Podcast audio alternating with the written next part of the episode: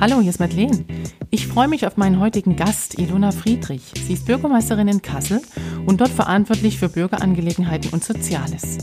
Wir sprechen über das Potenzial der Dezentralität von Stadtteilen, wie lokale Forderungen die Politik in Berlin beeinflussen und wie es ist, in Kassel verliebt zu sein.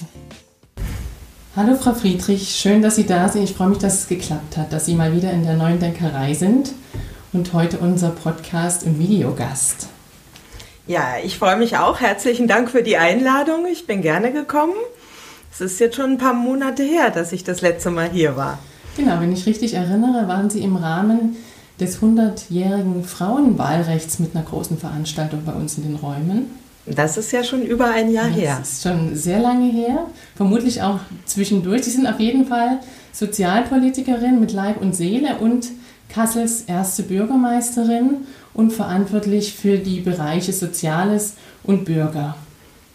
Wie ist so das Leben einer Bürgermeisterin im Alltag? Äh, ich glaube, wir müssen unterscheiden vor oder nach Corona, ja. Ähm, weil alle repräsentativen Pflichten, die sind zum Erliegen gekommen. Also meine Aufgaben äh, waren in den letzten Monaten vollkommen andere oder die, ja. eine andere Konzentration auf meine Aufgaben. Ähm, aber so langsam das öffentliche Leben geht ja wieder los und die Politik ist ja auch schon, sogar schon vor längerem wieder gestartet ja. und äh, es finden auch wieder Veranstaltungen statt, also die eine oder andere Begegnung mit den Menschen in unserer Stadt, was mir immer besonders ja. Freude macht, das hatte ich jetzt auch schon. Richtig. Sie haben ja nun auch einen Bereich, ähm, der von Corona, sage ich jetzt mal, besonders betroffen war, indem es Menschen berücksichtigt, die zum Teil ohnehin in schwierigen Situationen sind oder besondere Bedürfnisse haben. Was waren denn so große Themen, die Sie mit Corona bewegen mussten? Also ich habe ja die beiden großen Ämter, für die ich verantwortlich bin, das Sozialamt und das Bürgeramt. Und im Grunde sind das ja beides Bereiche, die systemrelevant sind. Ja. Die äh, Kolleginnen und Kollegen hatten vielfach gar nicht die Wahl, Homeoffice ja oder nein, sondern ich muss auch Leistungen auszahlen mhm. für die Menschen, die auf Sozialleistungen angewiesen sind. Oder ich muss auch ansprechbar sein, wenn ich ein Auto anmelden will oder wenn ich beispielsweise meinen Pass verlängern will. Nicht unbedingt, weil ich jetzt in Urlaub fahren will ja, ja. oder wollte. In den Monaten war das ja nicht so sondern weil ich vielleicht einen Kredit abschließen will, dann brauche ich auch einen aktuellen Personalausweis. Von daher waren die äh, viele Kolleginnen mhm. und Kollegen an Bord und ich war auch im Rathaus, aber das Rathaus war ein kleines bisschen ein Geisterrathaus, mhm. würde ich jetzt mal sagen. Ähm, nur Menschen, die Termine hatten, wurden auch reingelassen. Normalerweise ist ja so das Rathaus und so sollte es auch sein, wie ich finde, der öffentlichste Raum im, mhm. im, äh, in der Stadt und äh, ist ja auch bevölkert mit Menschen und das war jetzt nicht so. Aber Sie haben ja nochmal auf besondere Zielgruppen mhm. mich gerade angesprochen. Äh, da ging es natürlich darum, da spreche ich jetzt mal den Sozialbereich an, die Personengruppen wie obdachlose Menschen, wie die geflüchteten mhm. Menschen, die jetzt ähm, auch auf engstem Raum zusammenleben. Äh, und da ging es darum zu schauen, wie können wir das entzerren, ja. also wie können wir weiteren Raum mhm. schaffen. Und äh, da kam uns natürlich zugute, dass wir sehr viele freie Plätze in den Gemeinschaftsunterkünften mhm. haben. Und wir haben ja das Konzept ja auch in der Stadt gefahren, dass wir sehr viel äh, dezentrale Unterkünfte auch für die Geflüchteten mhm. betreiben und haben. Ich glaube in 21 von, zwei, von 23 Stadtteilen. Und äh, wir haben dann natürlich mit den Betreibern gesprochen, mhm. dass sie dann alle Räume auch öffnen in ja. dieser Zeit. Und ich glaube, das ist ganz gut gelungen. Und natürlich haben wir auch uns vorgestellt, was ist, wenn in einer Gemeinschaftseinrichtung ähm, Menschen infiziert sind, ja. wie wollen wir dann reagieren, wie stellen wir die Verpflegung sicher und das ist ja, hat ja nun auch, ist ja auch passiert Richtig, genau. äh, vor 14 ja. Tagen. Und ich glaube, da waren wir gut gerüstet und das haben mhm. wir ganz gut in unserer Stadt managen können und da bin ich einfach froh. Ja ähm, für die Frauen, die von mhm. Gewalt betroffen sind, haben wir auch sehr frühzeitig ja. äh, zusätzliche Apartments zur Verfügung gestellt. Zu, zunächst mhm. drei, äh, dann nochmal zwei. Das war auch notwendig. Mhm. Ähm, und ja, wir müssen schauen, wir mhm. beobachten das weiterhin. Wir sind immer im Gespräch, auch ja. mit dem Frauenhaus. Wenn noch weitere Dinge gebraucht werden, dann müssen wir reagieren. Ähm, und das Thema obdachlose Menschen, das ist natürlich auch noch, mhm. noch ein Thema hier in unserer Stadt auch. Und da haben wir ein zusätzliches Haus mit 20 Zimmern angemietet, mhm. ein weiteres, also eine, eine äh, nochmal äh, eine relativ große Immobilie. Das ja. war auch ein Glück, dass wir das mieten konnten. Und wir haben zusätzliche Apartments auch, wenn Menschen in Quarantäne müssen, die haben wir auch in der Hinterhand. Ja. Also das war, waren die Sachen im sozialen Bereich. Ähm, ich könnte jetzt auch noch auf die Altenheime also zu sprechen können. aber voll zu tun. Es ja, das hatten wir. Nicht langweilig, aber es klingt, als hätte vieles gut geklappt. Hatten ja. Sie auch von der Zivilbevölkerung oder von Privatunternehmern da Support, die gesagt haben, ich brauche Räume gerade nicht, ihr könnt sie dafür haben? Also es ging wirklich eine große Welle mhm. auch der Solidarität mhm. durch unsere Stadt. Und wenn ich an die äh, Einkaufshilfen denke oder ja, unheimlich ja, viele ja. Menschen haben sich an uns gewandt und haben gesagt, äh, ich könnte helfen, ich mhm. kann für Ältere einkaufen, wie soll ich das machen? Auch Organisationen. Ähm, wie beispielsweise die Treppe 4, mhm. die Organisationen dort oder das Freiwilligenzentrum. Also ähm, es gab viel Kommunikation und äh, wir von Seiten des Sozialamtes, von der Ehrenamtskoordination mhm. haben gesagt, irgendeiner muss aber den Hut aufhaben und muss das mal alles für etwas koordinieren. Und ähm, das da hat das Freiwilligenzentrum ja. übernommen, da bin ich auch sehr dankbar. Das ja auch schon im Interview hier. Ah ja, genau, ja. dann muss ich mir das nochmal angucken. Ja. Ähm, also die haben das jedenfalls übernommen, zu koordinieren. Ich glaube, auch Menschen brauchen so eine gewisse Sicherheit, also ältere Menschen. Äh, nicht jeder, der ankommt und sagt, ich will helfen. Also die wollen auch eine Garantie mhm. haben. Sind das Personen, Richtig, die vertrauenswürdig sind? Ähm, sitze ich hier nicht irgendeinem Enkeltrick auf oder sonst ja. irgendwas? Und ähm, am Anfang gab es mehr Helferinnen mhm. und Helfer, als es Nachfragen gab. Ja. Und äh, da haben wir Folgendes von der Stadt gemacht. Wir haben ähm, 9500 über 75-jährige alleinlebende Menschen angeschrieben mhm. und haben sie auf die vielfältigen Angebote aufmerksam gemacht. Und ähm, da hat es unterschiedliche Reaktionen okay. drauf mhm. gegeben. Also die meisten Menschen, sehr viele 60 Personen haben bei meiner Sekretärin angerufen und sich bedankt mhm. und ich habe sehr viele Karten bekommen und E-Mails, ähm, in der Regel sehr positiv. Mhm. Oder auch es waren konkrete ähm, Unterstützungsnachfragen ja. auch, die wir, wo wir dann weiterhelfen konnten, wie durch den Pflegestützpunkt, äh, die dann oder die Fachstelle älter werden, die dann mhm. beraten haben. Ähm, aber es gab auch ein paar kritische Stimmen. Ja, warum? Kritische Stimmen wie, ähm, äh, warum wird mir jetzt gesagt, ich soll nicht rausgehen oder ich habe schon Unterstützung in meiner Familie oder eine Person hat mich angerufen und gesagt, ähm, woher haben Sie die Daten überhaupt? Okay. Wieso werde ich angeschrieben? Ja. Das waren nur Einzelfälle, okay. aber äh, solche Stimmen gab es mhm. auch ein paar. Ähm, natürlich können wir das tun. Wir haben ja das, ähm, das Bürgeramt. Ja. Wir wissen, welche Menschen über 75 mhm. Jahre alt sind und alleine leben. Und ja. die haben wir dann angeschrieben mit einem Serienbrief. Und es ging uns darum, sie einfach auf die Unterstützung aufmerksam zu machen. Und danach sind die Zahlen nach oben gegangen. Und von daher war das eine gute Maßnahme. Also das einfach noch es noch ein paar Menschen gab, die äh, die Unterstützung dann, denen die Unterstützung zuteil wurde. Mhm. Wir haben aber auch aufgenommen ein Programm, was Studierende hier mit äh, der Professorin Heidi Möller mhm, entwickelt ja. haben.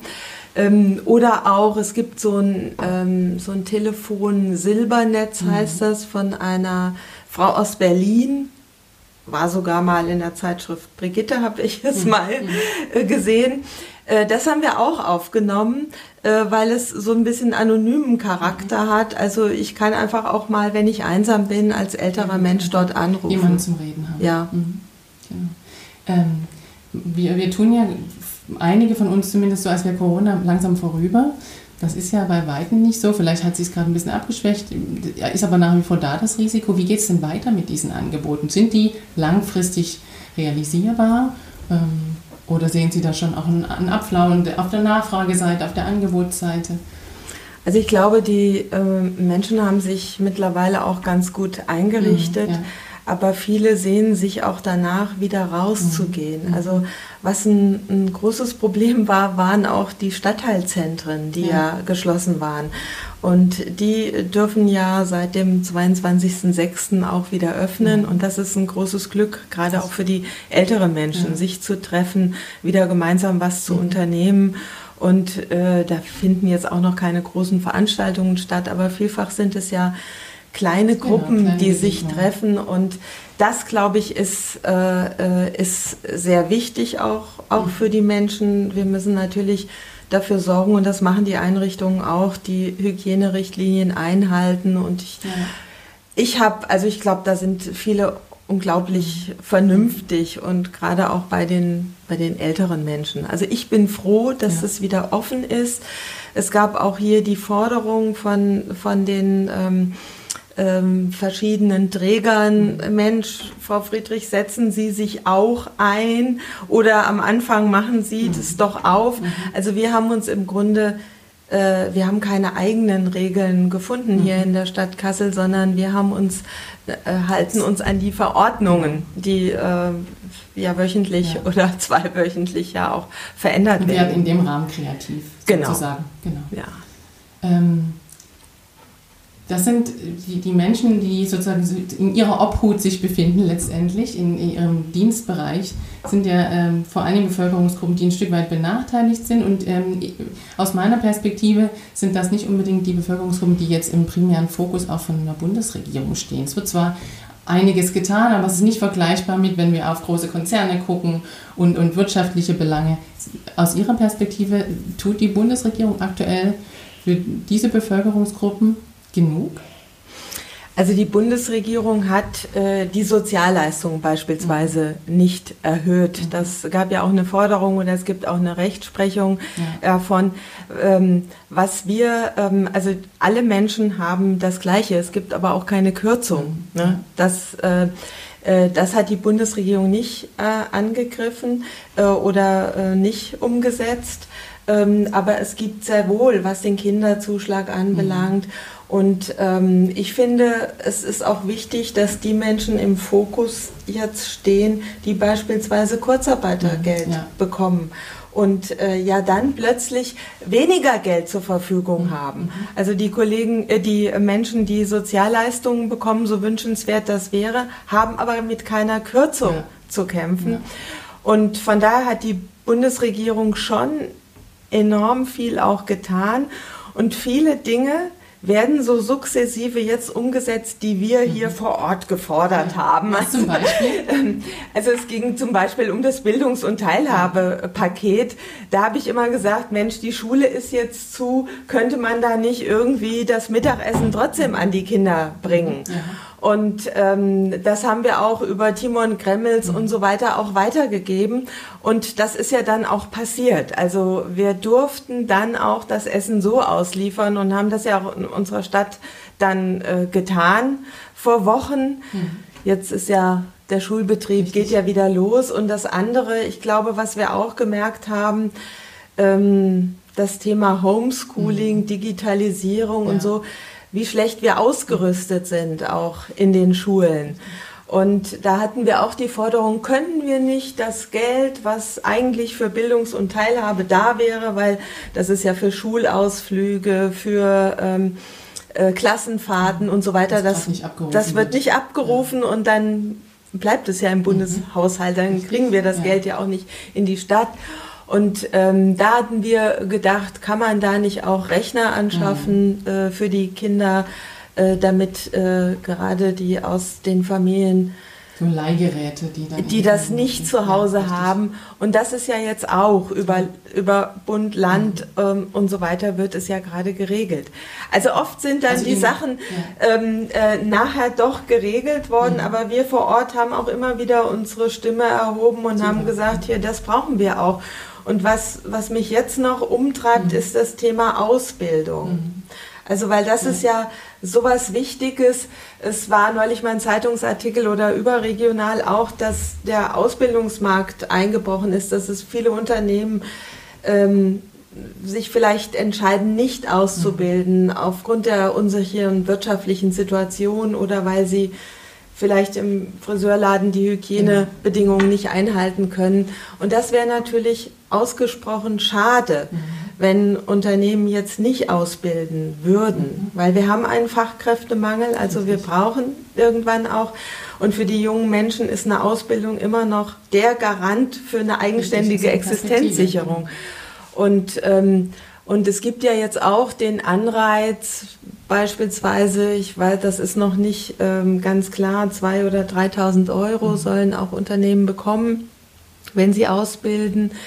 Wir in der Stadt Kassel äh, sind da auch gerade dabei, äh, nachzudenken über weitere Unterstützung in Sachen Ausbildung. Oder auch gerade die jungen Menschen, die äh, ein bisschen Schwierigkeiten haben, in eine Ausbildung zu kommen, da nochmal besonders zu unterstützen. Da werden wir in, in der nächsten Woche nochmal ein Programm vorstellen, weil also das ist mir ein richtig wichtiges ja. Thema. Also kann ich bestätigen, ich habe einen Sohn, der ist 14 und stand gerade vor seinem ersten Betriebspraktikum. Das fiel aus. Und das war auch wirklich, er hatte sich wirklich darauf gefreut. Mhm. Und das war mal so ein, ja, so ein, ein neuer Schritt mhm. ins Berufsleben. Und das wird jetzt tatsächlich nachgeholt im Dezember. Da war auch die Freude groß. Ja, Sie haben gerade gesagt, das treibt Sie an. Das, das befeuert Sie.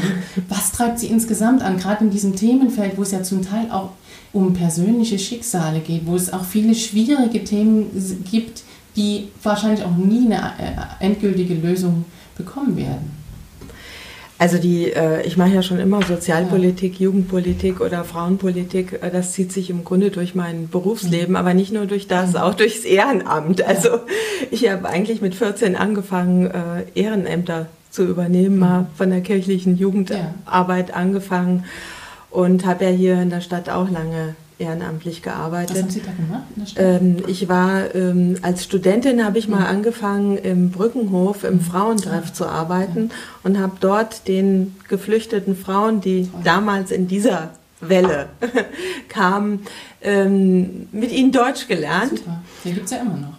Den gibt es immer noch und ich war, bis ich hier Bürgermeisterin wurde, war ich im Vorstand auch tätig und das hat mir immer viel Freude gemacht. Und ähm, also in den Brückenhof zu kommen. Ich kenne das Stadtteil auch, auch ziemlich gut ähm, und habe die Entwicklung im Grunde über 30 Jahre auch begleitet. Und ich finde, gerade solche sozialpolitischen Akzente wie den Frauentreff, mhm. den Familientreff, den Mittelpunkt, die haben auch dazu beigetragen, mhm. dass es der Brückenhof heute so dasteht, wie ja. er dasteht. Und dass es da ein gutes Zusammenleben ist. Aber es braucht solche Orte mhm. auch. Solche Knotenpunkte, sage ich immer, im sozialen Gefüge.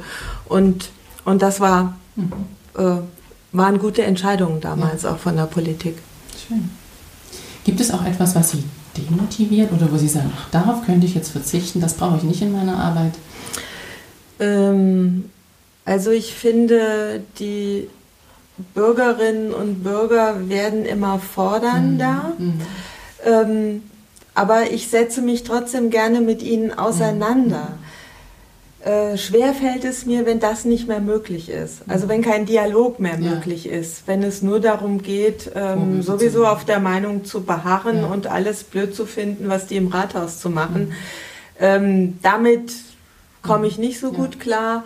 Naja, und auch auf die eine oder andere äh, Sitzung im Rathaus, mhm. Gremiensitzung, politische Sitzung, könnte ich auch verzichten ich bin, ähm, glaube ich, so eine Macherin. Mhm. Also es muss immer was rauskommen ja, ja. auch. Ähm, ich war noch nie die Person, die sich so in Theoriedebatten mhm. dann verliert, ja. sondern äh, ich, krempel die, ich krempel die Ärmel hoch und mach was mhm. und will, dass was rauskommt.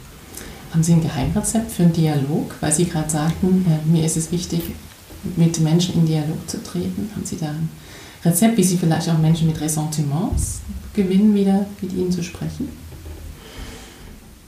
Also ich glaube, dass mm, durch meine, durch meine langjährigen mhm. Erfahrungen und ich hatte ja auch früher immer in, den, in der Amtsleitung als Jugendamtsleiterin, als Sozialamtsleiterin, kamen immer zu mir die Menschen, die unzufrieden waren, die sich beschweren mhm. wollten und so weiter. Und ähm, ich glaube, da konnte ich die eine oder andere Person auch knacken. Ja. Ich, das muss jeder selber ja. wissen, aber intuitiv, sage ich jetzt mal, ähm, konnte ich da sicher auch manche Menschen dann ähm, überzeugen, gerade bei Kindern auch mhm. oder Familien, dass es vielleicht doch die richtige Idee der Sozialarbeiterin oder der Maßnahme sein könnte. Ja.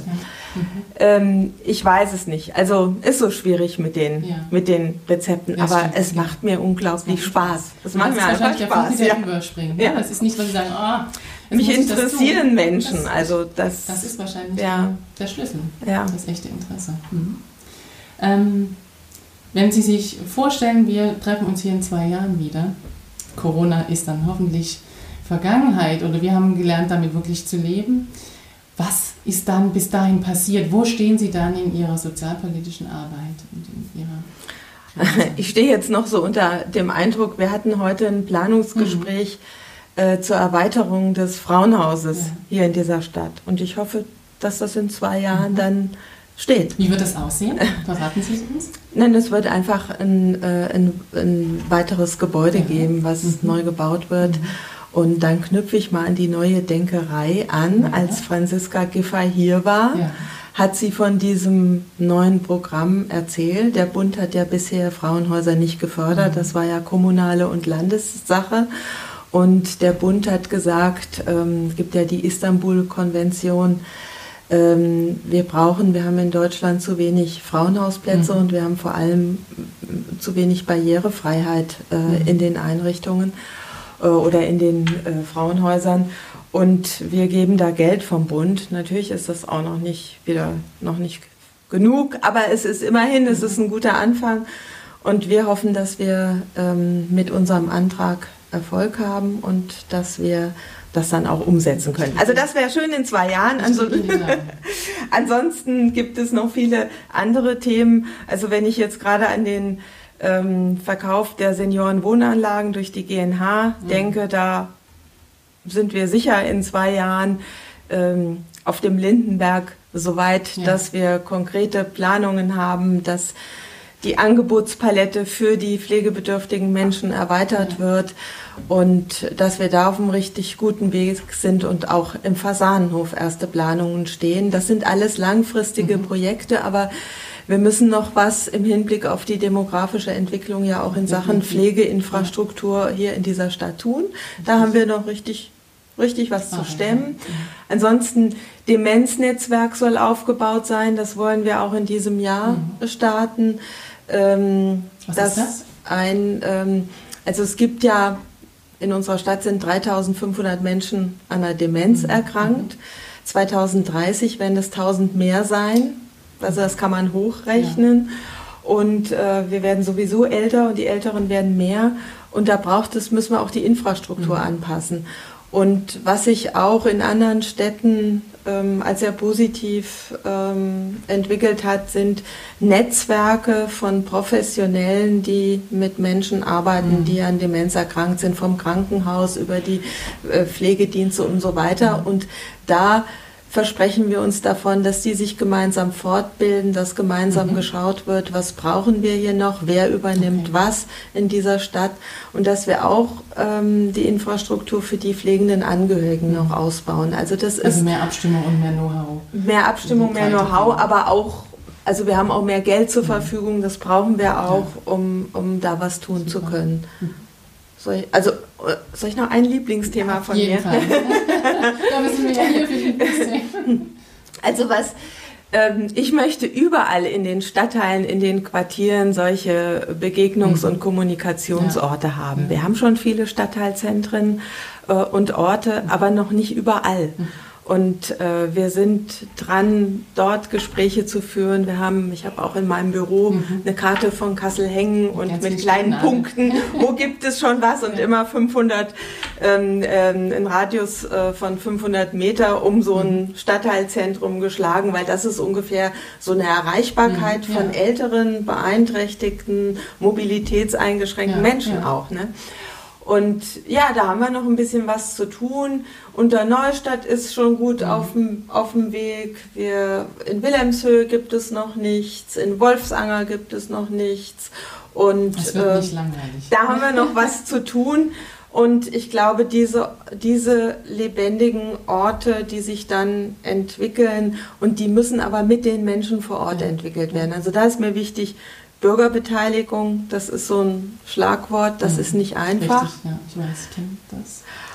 Und äh, es ist eine riesen Herausforderung und da müssen wir einfach wieder Neues ausprobieren. Mhm. Wie machen wir das? Und, ähm, und ich glaube, das gelingt eher vor Ort, im mhm. Quartier, da wo ja. ich wohne, in der Nachbarschaft.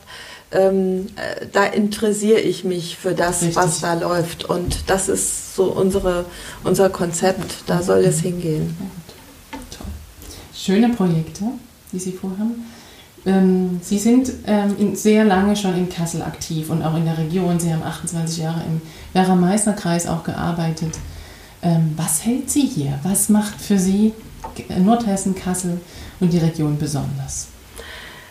Ähm, also ich bin ja aus Mittelhessen 1980 mhm. hierher gekommen. Also ich bin jetzt 40 Jahre mhm. in Kassel und ähm, bin auch hier wohnen geblieben, obwohl ich im Werra-Meißner-Kreis gearbeitet habe. Äh, so vom Typ her, ich glaube, ich bin so ein bodenständiger mhm. Mensch mhm. oder so eine treue Seele auch. Also ich habe meinen Friseur jetzt auch 40 Jahre. Das muss Verraten nicht, wer es ist. das ist ja auch besonders. Und ähm, äh, Kassel gefällt mir richtig gut. Mhm. Also ich habe mich in Kassel verliebt, mhm. in die Stadt. Schön, wenn man das so ähm, sagen kann. Das kann ich sagen mhm. und ich, ich lebe hier total gerne in Wallershausen. Mhm. Ähm, jetzt auch schon lange. Ähm, und äh, für mich kam es nie in Frage, in den Werra-Meißner-Kreis mhm. zu ziehen, obwohl ich den Werra-Meißner-Kreis und ich war ja auch eine Lobbyistin dann beruflich gesehen mhm. für den ländlichen ja. Raum. Ähm, äh, mir auch sehr gut gefällt und überhaupt die Landschaft auch in, äh, ja, in Nordhessen, ja. die ist einfach wunderbar. Ich fühle mich hier richtig wohl. Aber Kassel ist meine Heimat, der Wilhelmshöher Park. Äh, das sind, ich habe so Lieblingsorte mhm, hier in der Stadt und die Oase ist quasi mein Garten und mein Gemüsegarten und dies alles. Das ähm, bringt mich zur Frage, was die private Ilona Friedrich macht. Also wir haben gehört, vermutlich in, in Teil in Parks verbringen und im eigenen Garten. Was darüber hinaus? Ähm, also mein, mein Garten, das ist ähm, schon ähm, richtig Betätigung, mit richtig, ja, mit richtig mit Gemüse und, ja. und allem. Also da kann ich ganz gut abschalten, mhm. aber wenn ich Urlaub habe, dann verreisen wir immer. Ähm, das mache ich auch total gerne oder gemeinsam auch mit meinem Mann. Dann sind wir nicht in Kassel.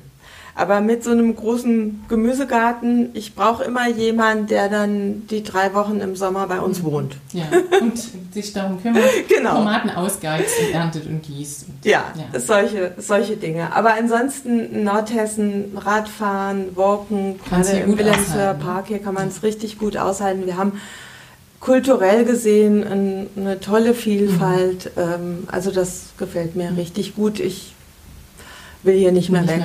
Mehr weg. Sehr schön. Was für Potenzial sehen Sie denn in Kassel und der Umgebung für die nächsten Jahre für Ihre Arbeit?